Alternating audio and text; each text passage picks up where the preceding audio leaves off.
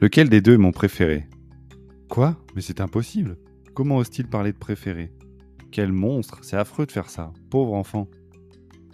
Halte à l'hypocrisie. Oui, je fais des préférences et je vais vous montrer qu'il est très facile de choisir celui ou celle qu'on aime le plus. Il suffit de prendre des aspects de personnalité bien précis et de compter les points. Facile. La sensibilité. Quand je me projetais, je me voyais avoir des filles, étant plus à l'aise pour créer des liens affectifs avec elles. Elle, ma belle-fille, partait avec un avantage au départ, un point d'office. Sauf que M, mon beau-fils, est tout en sensibilité. Il a énormément besoin de communiquer. Il est facile de savoir ce qu'il ressent et d'en parler avec lui. Bon, un partout. L'humour. M est un sacré clown, toujours le sourire aux lèvres et tellement bon public. C'est le premier à vouloir amuser la galerie, parfois trop si on en croit certains mots dans le carnet. Il va remporter largement la bataille de l'humour. Sauf que sa sœur fait preuve d'une finesse et d'une pertinence dans ses vannes qui me font exploser de rire. Punaise, 2-2. La bienveillance. M est un vrai gentil. Toujours la petite attention ou le petit mot qui fait du bien. Trop facile de lui donner un point. Sauf que elle est la personne sur qui on peut compter quand ça ne va pas. Celle qui gardera un œil sur moi quand je suis malade ou triste. Celle qui bondira sur celui qui aura le malheur de me vouloir du mal. Bon, on n'avance pas là. 3-3.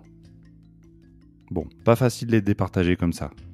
Je change de méthode, des thèmes au hasard. La cuisine.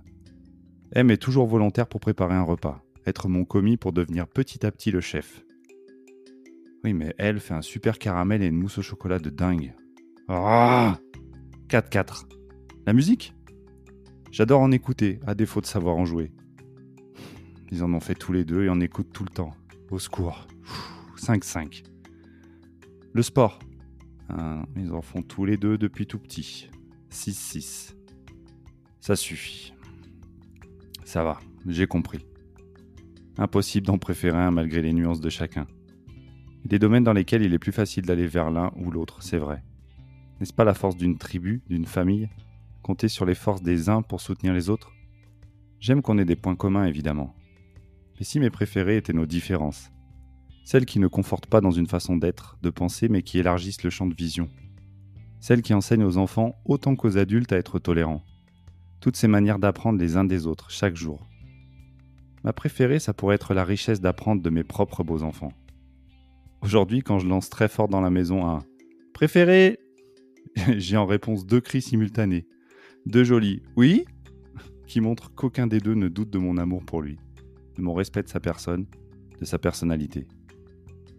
Ce qui est sûr, c'est que de tous les beaux enfants que j'aurais pu avoir, ce sont bien eux mes préférés.